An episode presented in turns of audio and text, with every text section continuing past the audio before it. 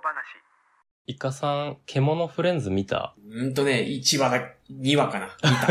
見た。2話だけ。2話だけね。相変わらずだね。うん。うん。あの、伝説のアニメね。伝説ね、あんだけ話題になっとったから、絶対見なあかんと思ってさ、うん、うん。ちょっと見た。ああ、イカさんにあの無、理だったな。うんアニメがね、あの、2017年放送のアニメなんだけど、うん獣フレンズ。で、僕当時覚えてんだけど、このイカさんに、めちゃくちゃ面白いよっていう話を、イカさんにしたのよ。うん。はい。で、イカさんは、もう1話で、何がおもろいのかさっぱりわからんみたいなことを 言われて、衝撃だったのを覚えてる。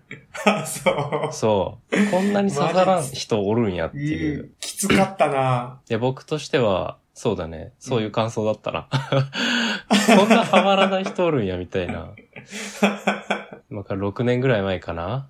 う。うんん。大学の部活でも見てる人いっぱいおったやん。うん、いたいた。ねえねえ毎日その話ばっかりさ、ついてきたいと思ったんだけど、ち ょうん。っとハマらんかったな。いやマ、ジで。今だったらその理由がちょっとわかります。うん嘘そう。獣フレンズ。まあ、僕もめちゃくちゃハマって当時2017年。で、実際すごい話題になったんだよね。で、地上波にも出たし、で、まあ、いろんな伝説を残してますと。うん。うん。で、泣けるし、あ、な、泣けるの？泣けます。あ、マジ、うん。まあ、これも人によるかもしれないけど。うん。へ2017年の1月からえー3月までで全12話でやってて、で、まあオリジナルアニメなんだよね、獣フレンズ。で、うんこの展開が読めないっていうことがあって、その放送当時ね、まあ毎週話題になってたみたいな感じで、で、僕もがっつりハマって、で、まあイカさんとかにね、まあ無心で、もう面白いから見てっていうのを多分熱弁してた気がする。うん。え。うん、された気がする。そう。まあでもあれはね、ちょ僕が悪かったね。うん。ちょっと、プレゼンがね、悪かったです、あれは。うん。あ、マジ？僕はもうほんと純粋に、もう誰もがハマるアニメだと思って、そう言ってたから、もう、まあ周りもさ、多分その、もう面白いから黙ってみろみたいな、ちょっと風潮あったと思うの、暴論みたいなね。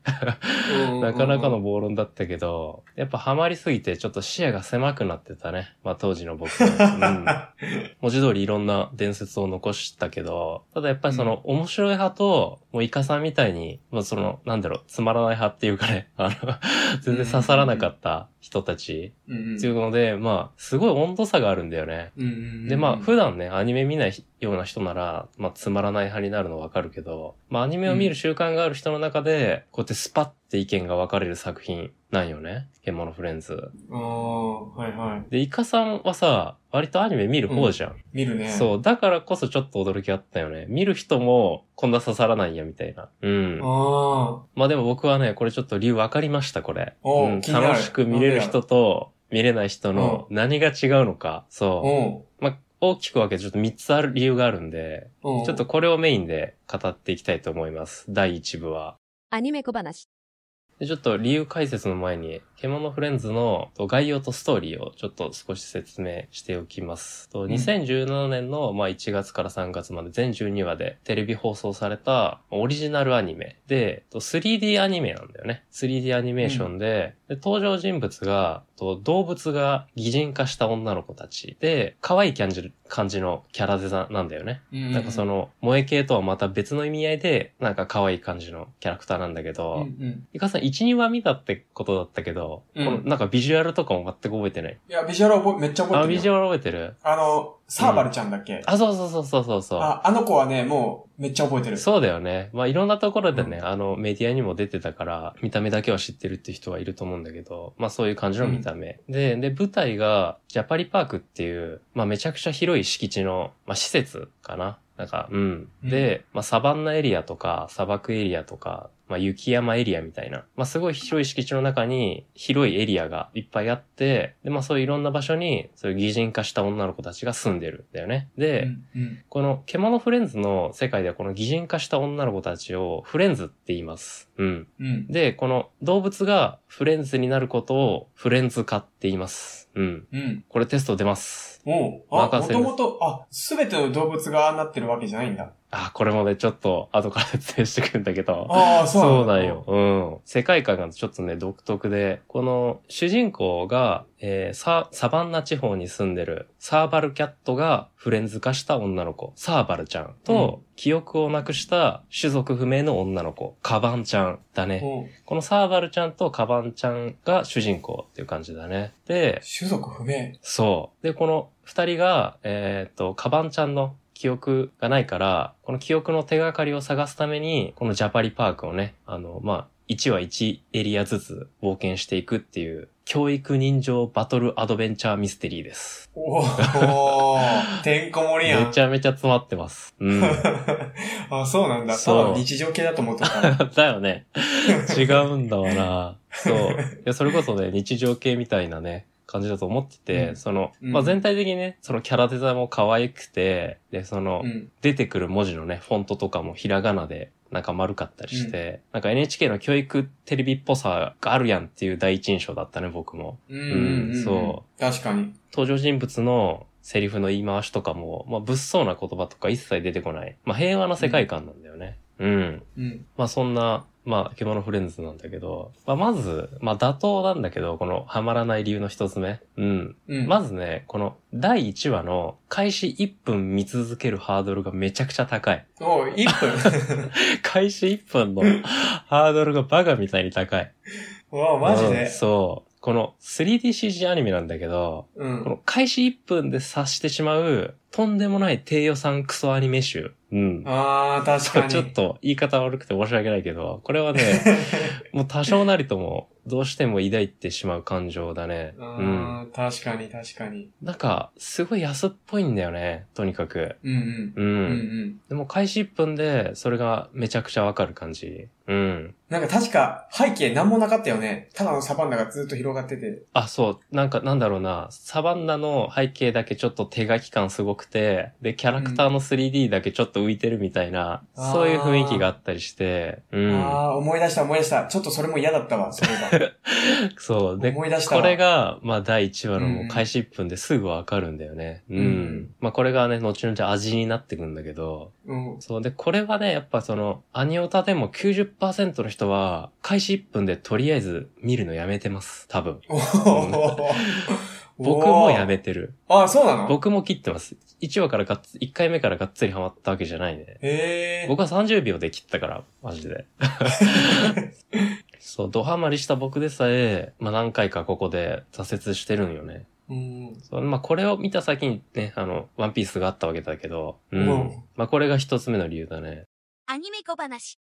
まあ理由二つ目、この第一話のハードルを乗り越えて、そのうん。頑張って5話ぐらいまで見たけど、全く良さわからんかったわっていう人たちと、うん。このがっつりハマった人。で、ここでまた振りにかけられるのよ。おー。イカさんは1話2話か。うん、1話2話。あ、5 1話2話ね。な。ああー、なるほほどね。まあ、この辺でね、またふるいにかけられるよね。なんか進められて、頑張って5話まで見たけど、全く刺さらない人たちがいるんだよね。うん。ど。はいはい。で、これがね、まあ、本当の一つ目の理由かな。うん。ままあ、この第一話のハードルは誰にでもまあ、どんなアニメでも当てはまる話だから、うん。このはい第二の理由は、獣フレンズ特有の、ならではの理由になってきますね。はいはい。まあ、当時のイカさんも多分これに当てはまってると思うよ。うんうん。これズバリね、イカさんは自己肯定感に溢れていたからハマらなかったです。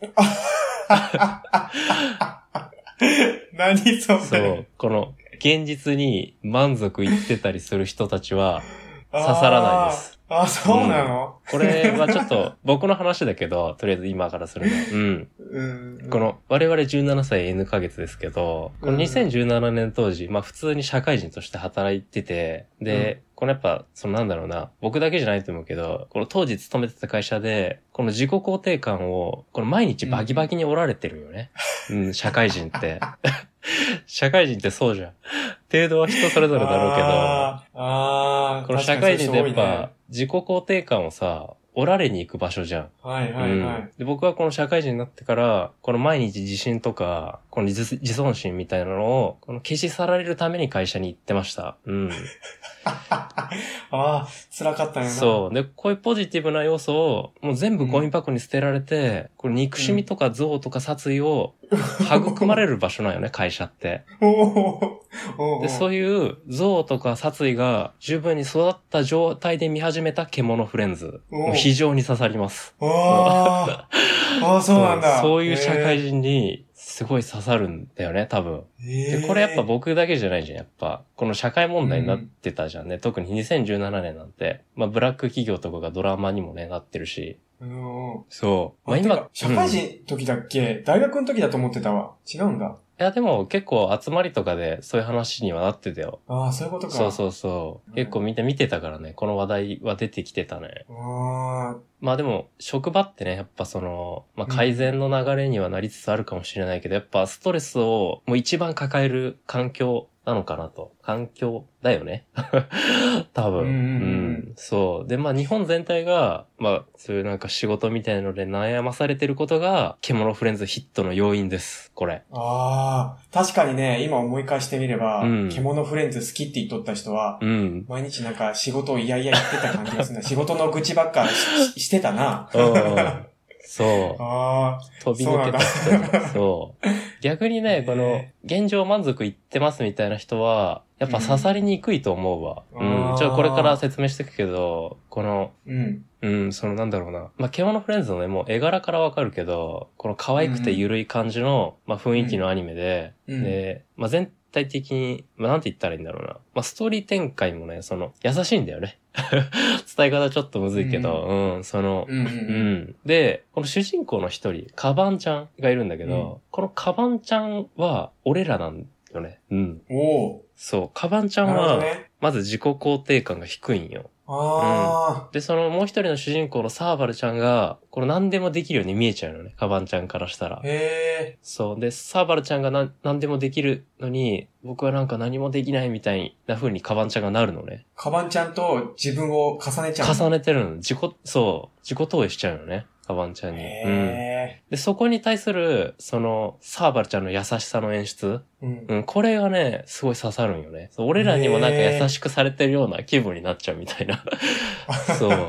で、そのサーバルちゃんの優しさみたいなのも、この演出がね、めちゃめちゃ自然なんだよね。うんうん。なんか、もったいぶった演出じゃないというか、うん。うん。そのしれっと出てくるサーバルちゃんの優しさみたいなの。うんうん。このカバンちゃんのネガティブ発言に対しても、気を使った言葉でフォローっていうんじゃなくて、うんこ。のサーバルちゃんがただ純粋に感じたことをしれっとポジティブに返してあげてるだけみたいな。うんで、これがカバンちゃんの自己肯定感が、を上げてくれてるみたいな。うん。カバンちゃんがホッとするみたいな。これがなんか、獣フレンズ全体の良さなんだけど、この演出がくどくないんだよね。くどさみたいなのが一切ない。全部しれっとやっていくみたいな。うん。はいはここ決めカットですみたいとか、その、今からいいこと言いますみたいな演出がないね。うんい。。うん。なんか物語の中で、そういうのを淡々と出してくる感じが、まあ全体的に良かった。うーん面白かったし、その感情的にすごい刺さる、刺さるところもあると。うん。あそうなんだ。そう。で、この第1話が、やっぱね、この、まあ、開始1分で、まあ、だいぶふるいにかけられるわけだけど、うんこれ乗り越えると、もう第1話で、実はめちゃくちゃ詰まってる。え？うん。この、さっきね、あの、ジャンルを言った時に、教育人情バトルアドベンチャーミステリーって言ったけど、うんう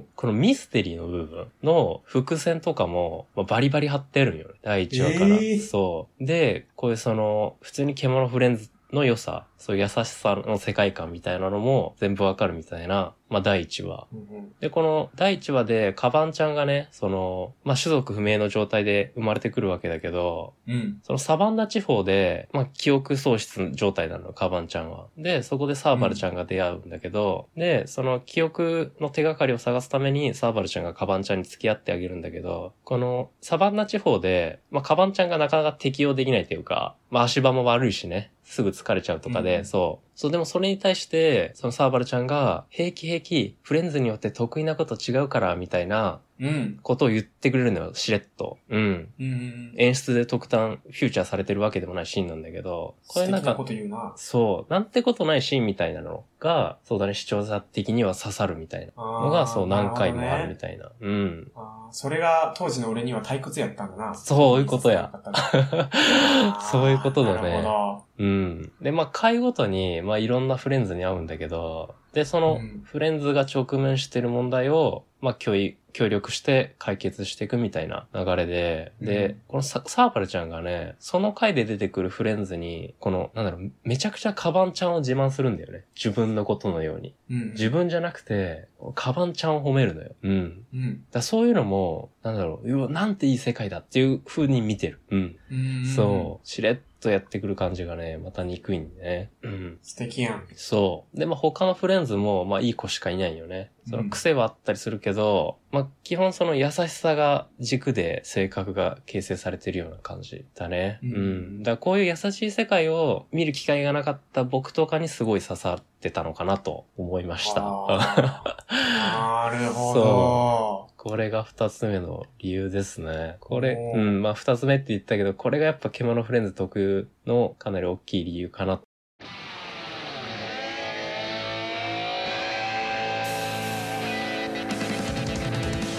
第1話から張り巡らされた伏線。フレンズジャパニパークそしてカバンちゃんの正体。オープニングとは違って不気味なエンディング。全ての秘密が明らかになる。次回「ゼモのフレンズ第2話」また聞いてくれよな。